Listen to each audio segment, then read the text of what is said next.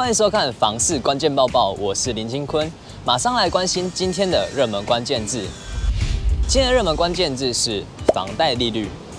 央行二十三日公布今年十月五大银行房贷金额，与上月相比呈现了明显下跌。十月五大银行新承做房贷金额为四百七十二点七二亿元，比九月五百四十七点二一亿元减少七十四点四九亿元。房贷利率则冲到一点八二七趴，创下二零一六年三月以来逾六年半新高。二零一六年二月房贷利率为一点八三五趴，是上一次高点。央行官员分析，房市买气持续疲弱，主要为三项因素，包括经济前景不确定性高及前景不乐观，还有金融震荡、升息都会使得买方观望，购物意愿更审慎。从银行面来看，金融业者会更控管风险性资产，对房贷更严格审核，房市交易量减少，房贷金额也跟着萎缩。此外，还有专家指出，银建业与不动产业景气冷落，房市不太乐观。未来交易恐呈量缩价为跌态势。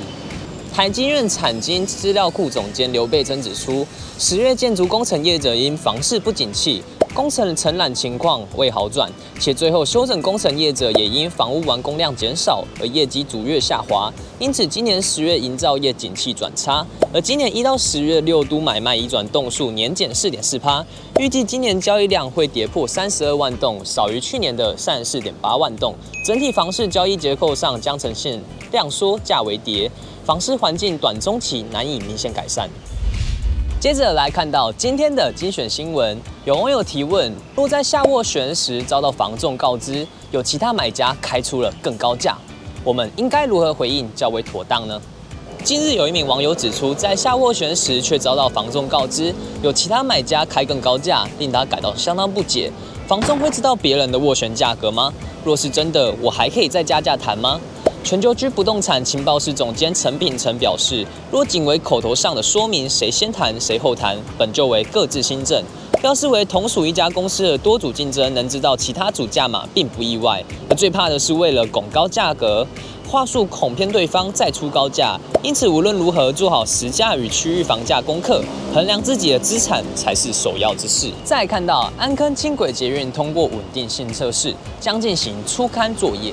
三环六线中的安坑轻轨目前整体进度已达九十九趴，预计十二月十一日将进行初勘作业。捷运局长李正安说明，捷运三环六线持续推动，继新北环状线、淡海轻轨第一期蓝海线通车，安坑轻轨即将通车。新北捷运朝向二零三零年三环六线路网愿景迈进，本市辖内将达成一百三十九公里及一百二十一座车站，每十万市民享有三座车站。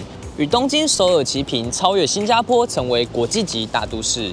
最后，我们来关注到香山湿地赏蟹步道生态馆年吸四十万旅客，将列禁烟区。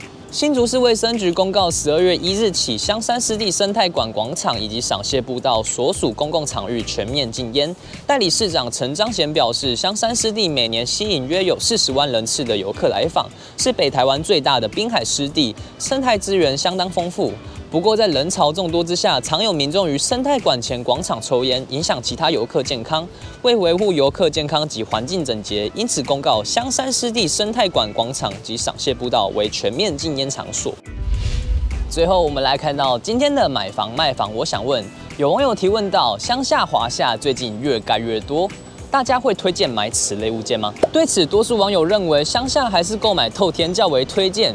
不少人在市区会住华厦，是因土地房价所影响。还有过来人说明，市区房价高，住大楼是因生活机能好。如果是乡下，还是独立空间比较好哦。如果你喜欢今天的影片内容，请别忘按赞、分享并开启小铃铛哦。我们下次再见，拜拜。